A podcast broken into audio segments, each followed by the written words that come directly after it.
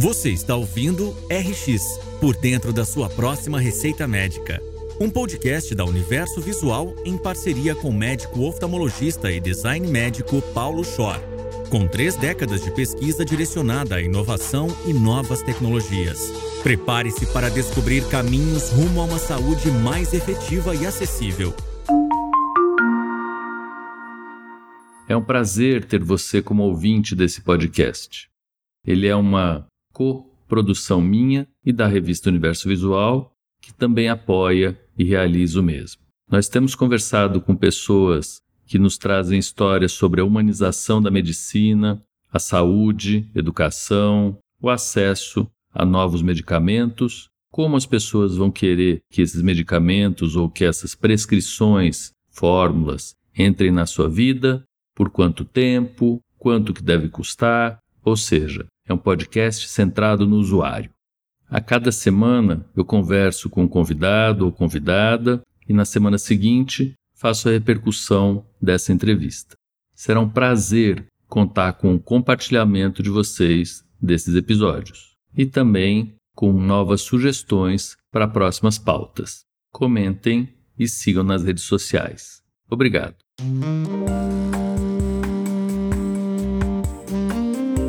Olá, eu hoje vou receber um enorme amigo, uma referência médica para mim, uma pessoa que me viu praticamente nascer e me conhece há algumas décadas, que é o Daniel Sigulen. Daniel, além de ser a pessoa que cuidou da minha primeira cólica renal, sempre teve uma importância grande na trajetória, tanto da minha família como minha mesmo, sendo a pessoa que dava os toques tecnológicos mais modernos nas coisas que começavam a aparecer.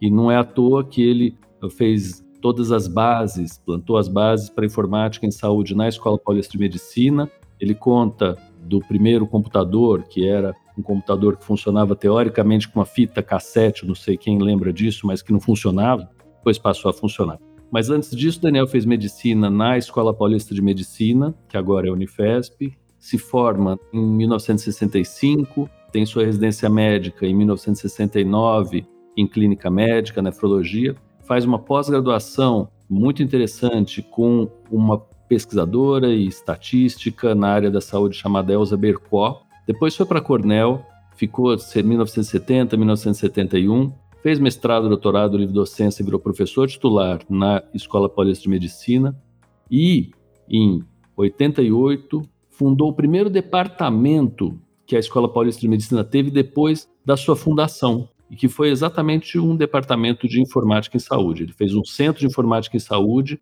e esse centro de informática em saúde virou depois o DIS, lançando todas as bases que a gente conhece em informática em saúde, formando um monte de gente e oferecendo vários produtos ao mercado. Acho que vale a pena depois a gente falar um pouquinho disso também, Daniel. Então, Daniel, muito, muito, muito obrigado pela tua presença aqui. Obrigado por poder participar.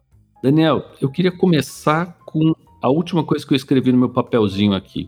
Rede social é tratamento para alguma coisa? Como é que você lida com rede social e com o jeito que as pessoas se relacionam com rede social e a saúde das próprias pessoas? O que, é bom, o que, é ruim? Você usa isso para o teu favor? De que jeito?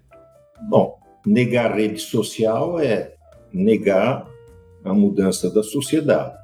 Nós usamos rede social para o banco, nós usamos rede social para relações pessoais e não tem jeito, tem que ter é, uma relação com o paciente também.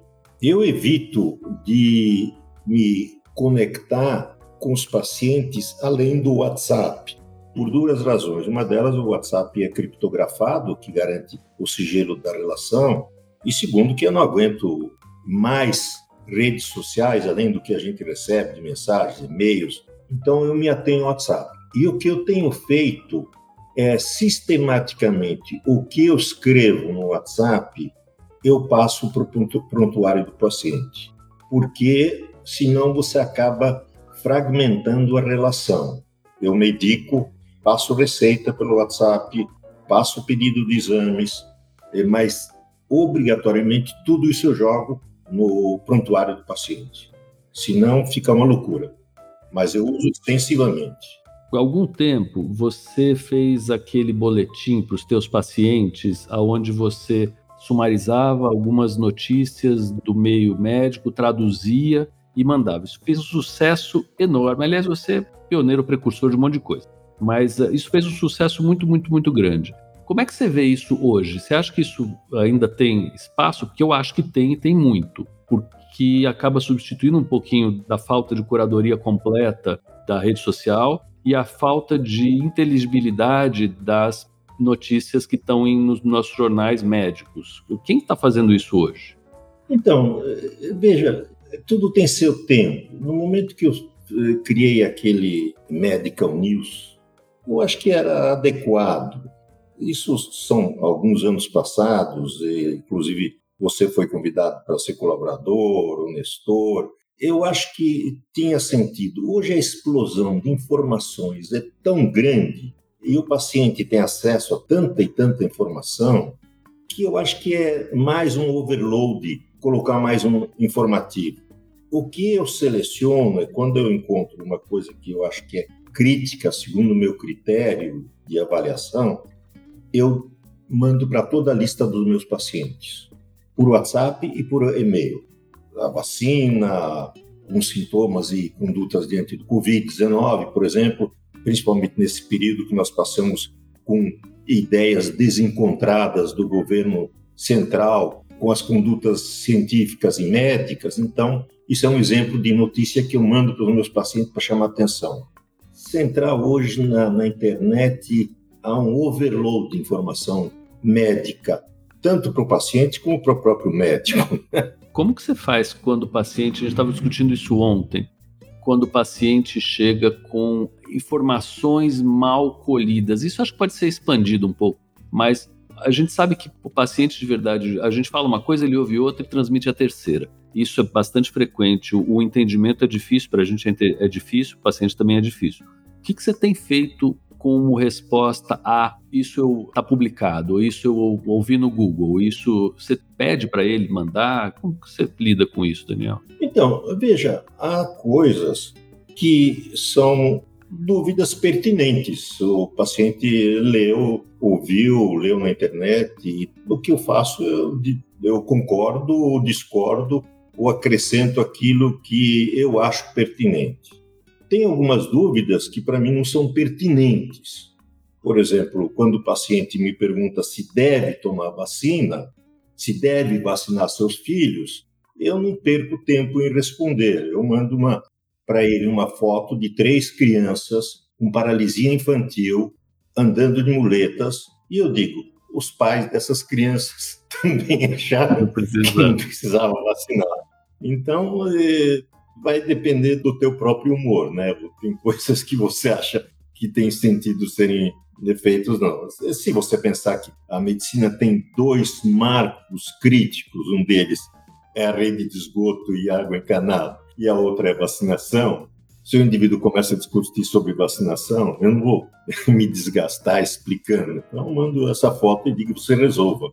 Daniel, qual que é o tamanho que tem que ter a TI em uma instituição de saúde. Porque a gente vê em lugares sérios, Hopkins, por exemplo, tem um prédio para TI. Estou para te dizer que é maior do que o Hopkins inteiro, mas é porque quem toca é a NASA e aí vai. Qual o tamanho que você acha que tem que ter? Eu sei que a importância é enorme, mas percentualmente e de orçamento, de algum jeito, qual que você acha que é o tamanho que a TI tem que ter hoje em dia numa instituição de saúde?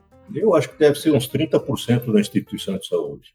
Aí vem uma discussão eh, delicada, que é a TI com técnicos, com engenheiros, com informatas, com inteligência artificial, ou é com médicos, enfermeiros, nutricionistas e técnicos e informatas, engenheiros. Então, é um conceito extremamente importante. As instituições que têm sido capazes de misturar essas coisas elas realmente dão contribuições importantes para a área da saúde. Apenas um departamento de TI numa instituição de saúde separado do fim, eu acho que pouco ajuda. Legal. Como está cheio nos nossos hospitais de sistemas de informações que foram desenvolvidos por excelentes engenheiros e que não tem nada a ver com o interesse do médico, o interesse da enfermeira, o interesse da nutricionista, interesse do farmacêutico, mas sim com o interesse do hospital, de saber quanto gasta, quanto ganha e que não tem nada a ver com a saúde. Uhum. Então, eu acho que essa discussão é, é, ampla no sentido de que é importante esse conceito de informática em medicina, informática em saúde, que foi o que o departamento tinha. O departamento era uma mistura de médicos, nutricionistas, biomédicos, tinha ginecologista, tinha dermatologista e tinha uma equipe de infraestrutura de informação fantástica. E a mistura disso gerou vários resultados e eu acho que isso que é o, o crítico no desenvolvimento de sistemas em ambientes de informação. Aí vem um conceito muito mais amplo, né, Paulo? Se você está preocupado com a saúde ou se você está preocupado com a indústria da saúde. Uhum. Você está preocupado com a indústria da saúde e os sistemas de informações desenvolvidos como eles são desenvolvidos hoje, eles são excelentes, eles satisfazem a contabilidade e o caixa do hospital. Se você está interessado com a saúde, onde você vai estar tá preocupado com o bem-estar do paciente, isso é obrigatório você misturar o médico, a enfermeira, o nutricionista, o farmacêutico, o fisioterapeuta, todas as especialidades para criar um sistema que atenda ao paciente e não só ao caixa do hospital. E eu acho que essa foi uma das sacadas mais basilares dos desenvolvimentos que eu vi acontecerem no DISE, que você tomou à frente, que é ter o agente de transformação encabeçando e participando do processo. Então, você estava à frente de vários processos de prontuário médico, de prevenção de desastres, de enfermeiras participando disso, de nefrologia, de nutrologia. A gente tinha poucas, eu não vi nenhuma, depois você me corrija se eu estiver errado, nenhuma iniciativa começando da área técnica, porque não tinha muito porquê, né? O porquê vinha da área da saúde, de quem estava vendo as pessoas, os pacientes, adoecerem, ficarem mais saudáveis ou menos saudáveis. E isso dá um colorido bastante interessante. Eu lembro de você pedindo para que, quando o paciente ligasse para a tua Palm Pilot, aparecesse quais foram os últimos remédios que você deu para ele. E isso era uma demanda que eu duvido que tivesse na cabeça de qualquer desenvolvedor de tecnologia como uma coisa necessária. E a gente sabe que é super necessário. E isso se estende às outras áreas da saúde. A educação à distância, ó, a educação através da telemedicina, através de recursos também variados que você tem, você tem que envolver o profissional. Não é a tecnologia, você vem de tecnologia com, com meia dúzia de slides ou meia dúzia de PowerPoint, não é isso. Eu me lembro o primeiro programa que nós desenvolvemos de educação à distância em saúde coletiva, em saúde e nutrição pública, que foi com a falecida Dirce Maria e que a Mônica coordenou o projeto. Uhum. É um envolvimento de quem entendia de saúde e de nutrição e saúde com gente que entendia de didática, de pedagogia e embasado na tecnologia da informação. Tinha que ter gente que entendesse tecnologia e informação. Então você tem que juntar todas essas coisas. Daniel, eu sempre vi, quer dizer, eu vivenciei isso, você sempre vindo com ferramentas tecnológicas e fazendo questão de ter as ferramentas tecnológicas avançadas e usar o máximo possível delas pergunta relativamente filosófica. Vale a pena quem quer desenvolver tecnologia ter ferramentas mais avançadas para ampliar a capacidade mental de soluções, mesmo sem ter ainda a necessidade final da história? Como é que você viu isso? A tecnologia te dá ideia? Talvez essa seja a pergunta. Uma boa tecnologia te dá novas ideias? Eu acho que sim, né?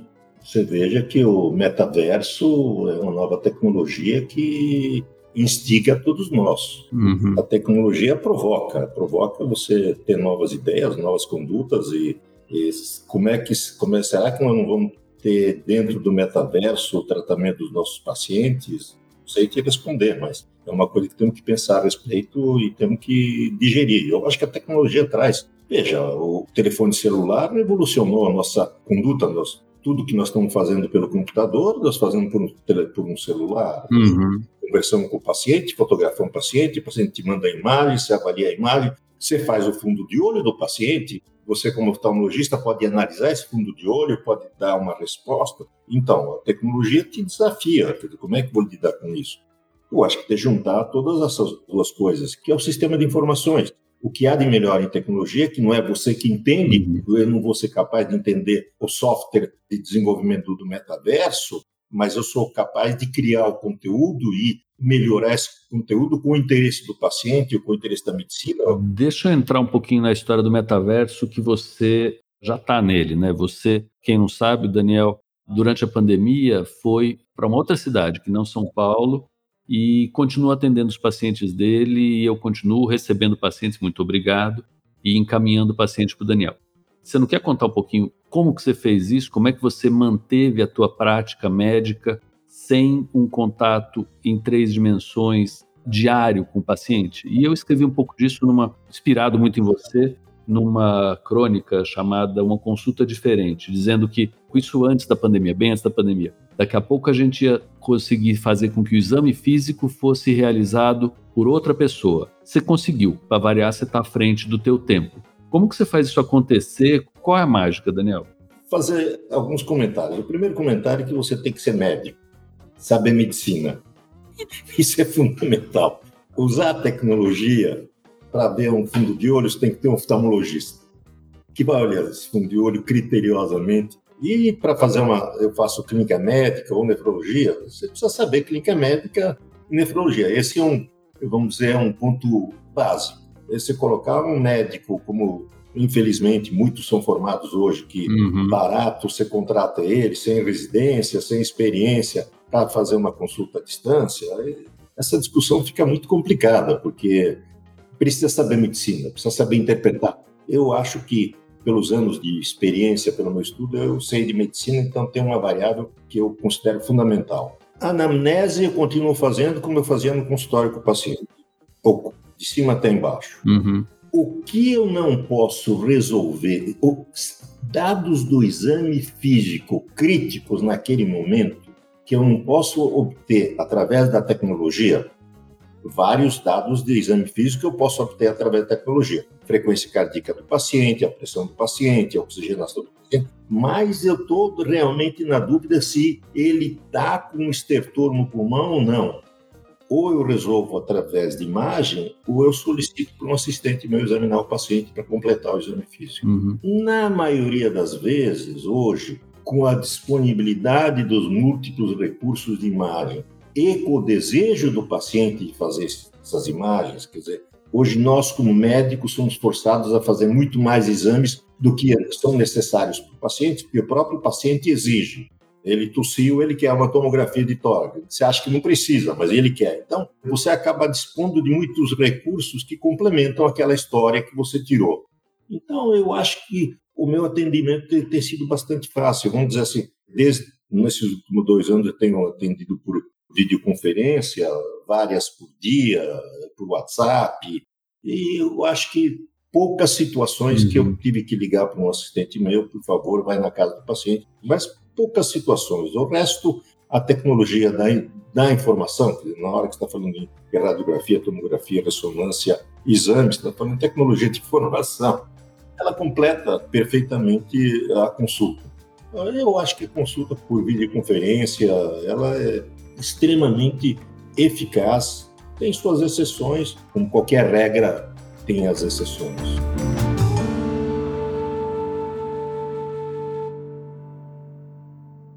Você ajudou a criar o Centro Alfa lá na Escola Paulista de Medicina, que era um lugar, ainda é, onde os estudantes tinham acesso a prontuário, a, os orientadores viam a distância que estava acontecendo com o paciente, estudantes tinham um paciente, seguiam o paciente, enfim, eram regras muito semelhantes a um mundo atual, mas isso você fez há muitos anos atrás. O treinamento dos atuais estudantes, que começa na minha cabeça no Alfa em diversos outros cenários, mas que depois queria que você me falasse o que, que você acha que está ainda valendo na formação, o que está faltando. Você acha que o treinamento tem uma parte importante em possibilitar fazer a telemedicina? Porque você tem teu treinamento em décadas muitíssimo refinado. Te conheço como médico, todos os teus pacientes te adoram porque você refinou essa comunicação humana ao extremo, mas demorou um tempão. Como é que a gente consegue fazer com que isso seja mais rápido, número um, E número dois, você acha que é possível, via treinamento na graduação, como alguma coisa do tipo centro-alfa, para chegar aí? Paulinho, qual é o problema da educação do Brasil? Primeiro, o interesse na educação, investimento, e o grande problema é o professor. Você tem que investir em professor, formação de professor. Qual foi o problema do Centro-Alfa? Não foram os alunos, foram os professores. É muito difícil você mudar a cabeça das pessoas. Porque muitas pessoas são muito abertas, como você, mas a maioria das pessoas, e particularmente o médico, é muito conservador. Nas primeiras visitas que eu fiz na enfermaria, que eu passava com o computador e discutia, tinha um sistema depois de decisão, os alunos despencavam em cima. Agora, quando eu ia mostrar para o responsável pela enfermaria, não, não, esse daí não.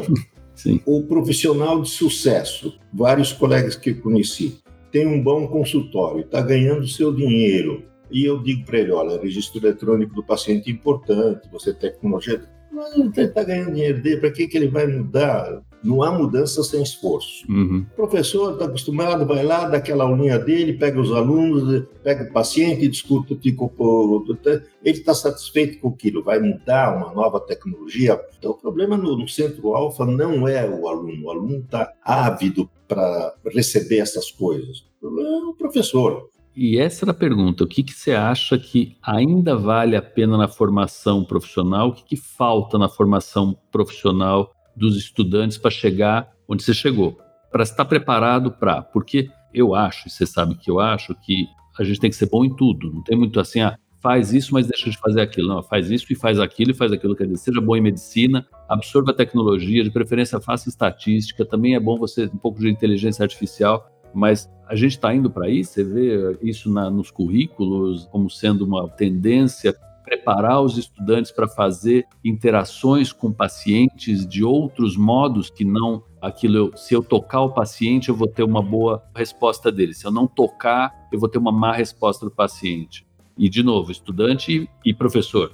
Mas, Paulo, você vai dar essa resposta, não eu. Você está dentro da universidade, eu não estou mais professor aposentado eu não estou mais junto ao estudante. Você está dentro, você tem a resposta para isso, não eu. É, você está provocando, e eu acho que não. Né? Eles, a gente não está preparando uh, os estudantes para ter essa proximidade do paciente.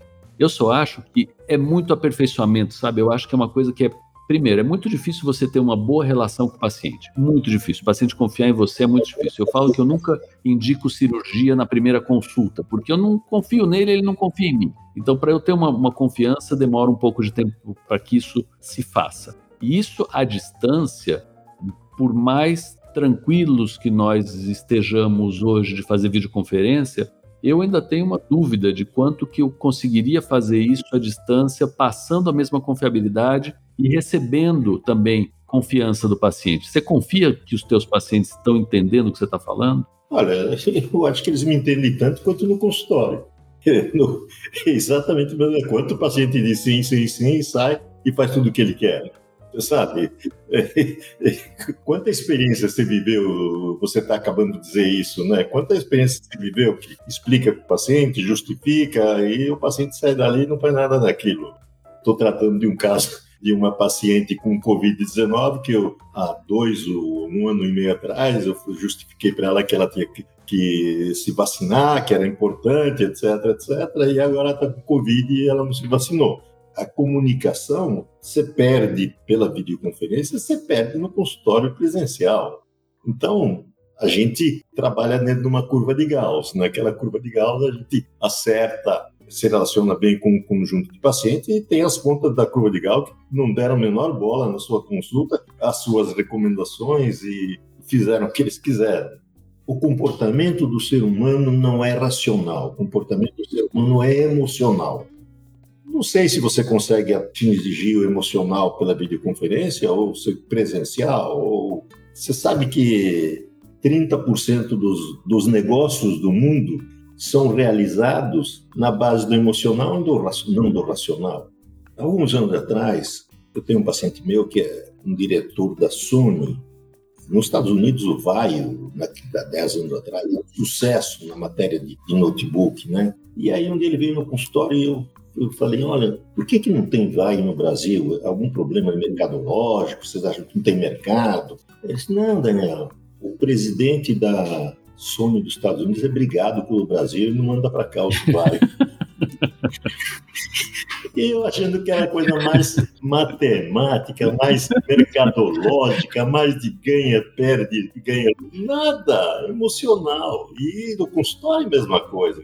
Uma parte da tua relação com o paciente é feita pela tua perfeita conduta médica e você é um médico excepcional, oftalmologista excepcional, com tecnologia, você usa no consultório sua tecnologia de uma forma fantástica, uma parte é isso, a outra é o emocional, ele não foi com a tua cara, ele não vai fazer o que você mandou.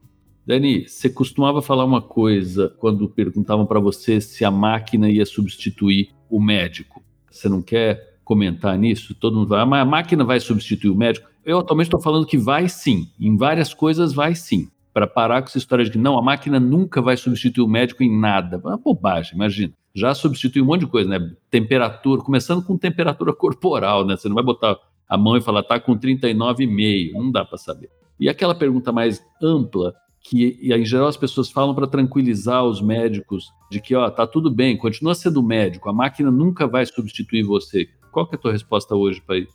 Eu acho que é uma profissão em liquidação.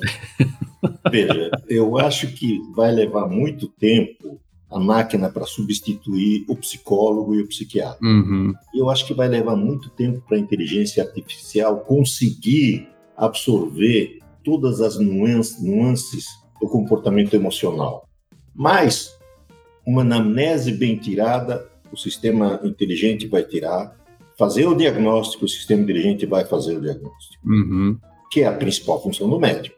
Bom, o cirurgião vai ser substituído? No início, o cirurgião usando robótica vai sobreviver, o cirurgião que usa robótica. Ah, depois também não vai precisar mais desse cirurgião, o robô vai resolver a cirurgia também. Eu acho que o caminho é esse, quer dizer assim, tecnologia vai substituir, eh, entrar na máquina, faz o diagnóstico, dá a orientação, da conduta, gera a receita do óculos se precisar, ou já faz a cirurgia da córnea automaticamente, enfim. Eu acho que a máquina vai substituir, isso eu não tenho dúvida.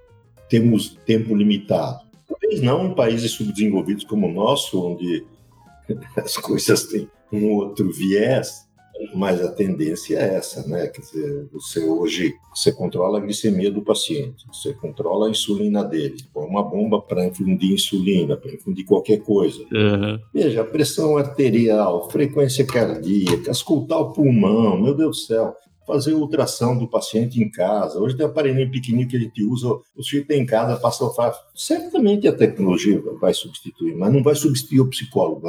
Essa conversa, vamos dizer, a relação médico-paciente, que vai ser feita pelo, pelo psicólogo, essa vai levar muito tempo. É a minha sensação.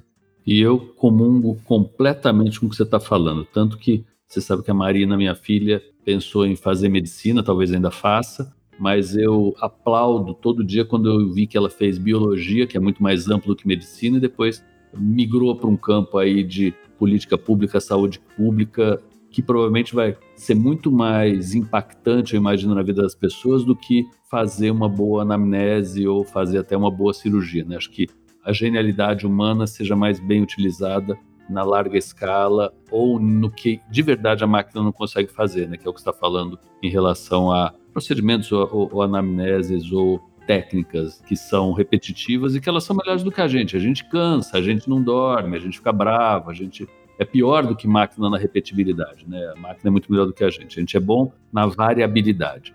Daniel, queria fechar perguntando para você sobre saúde financeira. Você acha que saúde financeira é saúde? Olha, tem um livro muito interessante que eu acabei de ler. Ele discute muito bem esse, essa pergunta que você fez. Para resumir, o que o, o homem, em relação à saúde financeira, deve almejar é sua liberdade financeira. Se chama Psicologia Financeira e o autor é. Uh... Morgan Russell. Isso, matou. Ele discute a, a, a psicologia financeira o importante é você ter liberdade financeira. E a liberdade financeira é diferente para cada ser, cada objetivo de cada indivíduo. Cai um pouco na diversidade do ser humano, na diversidade da relação com o paciente.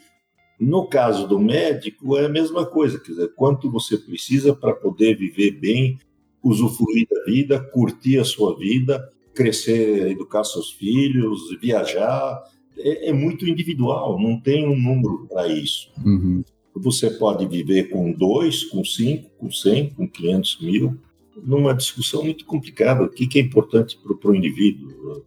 Para alguns é importante ter um iate, para mim não é importante ter um iate, né? Porque se ele não tiver um iate, ele não se sente realizado. Aí é outro precisa ter helicóptero. E outra coisa, isso também varia, do, além disso, varia com o correr da vida, que as ansiedades um homem na minha idade são diferentes de uma quando eu, era, eu tinha 30 anos atrás.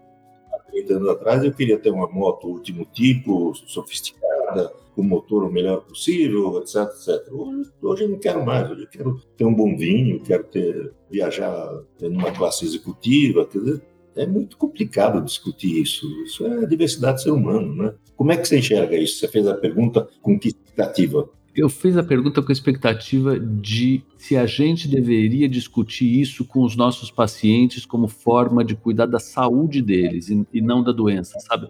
E aí eu fico com medo só da gente esbarrar no coaching, naquela coisa de eu vou dar palpite na tua vida. Eu não sei, eu tenho dúvida se a gente não deveria também abarcar aspectos que a gente. Você tem essa lucidez, e eu não vejo isso sendo uma coisa de comum entendimento entre todo mundo. Talvez fosse útil trazer isso para a nossa consulta médica, trazer um pouco da psicologia e da vivência para a consulta médica. Você eu sei que fala sobre aspectos de vida pessoal com os pacientes, e eles adoram. Eu, de vez em quando, me meto a falar também. Claro que existe um limite, tem que ver quanto o paciente quer, quanto que ele não quer ouvir dessas coisas, mas a, Vânia, minha esposa, você sabe, fala, tá certo que é ginecologista, fala só da saúde pessoal e relacional dos pacientes. Para isso a gente não tem preparação nenhuma e depende muito do feeling nosso. Mas por isso que eu te perguntei, eu sei que mexe muito com finanças, com bolsa, as pessoas não te não sabem, mas você tira um tempo grande do teu dia para fazer investimentos e você é um ótimo trader. Mas a, a pergunta é se isso não faz parte também do que a gente deveria cuidar do paciente, não deveria passar um pouco dessas informações sem ser coach, sem ser o coach da, do otimismo, né? Talvez a gente tenha mais coisa para dar para o paciente do que a gente dá. O que você acha? Eu não saberia te responder isso, você sabe. O assunto dinheiro ele é tão complexo, talvez ele seja mais complexo do que a medicina. Você está tocando num ponto, as ansiedades humanas, as demandas, as o dinheiro são tão complexas. Eu tive várias experiências na minha vida, não com pacientes, mas com amigos, no sentido de tentar ajudar, extremamente frustrantes, porque as expectativas individuais são tão diferentes. Eu acho que é um campo que valeria a pena estudar a psicologia do dinheiro antes da gente se a fazer isso. Eu acho que eu não tenho formação para isso e é, com certeza daria com os burros na água, porque é um campo minado, que diria, minado. Dani, vou te agradecer, primeiro formalmente, pela conversa. Você sabe quanto eu gosto de conversar com você. Melhor só eu tivesse aí do teu lado e se a gente estivesse degustando alguma coisa boa e podendo se abraçar. Mas isso vai acontecer antes do teu retorno aqui. Olha, também tenho que dizer, foi uma, conversar com você é uma delícia, é um privilégio. Dizer, você, você carrega um gene do Shore que é brilhante. Todos são brilhantes e você é mais um Shore brilhante. Meu oftalmologista, você é brilhante. Obrigado pela oportunidade de poder bater um papo com você.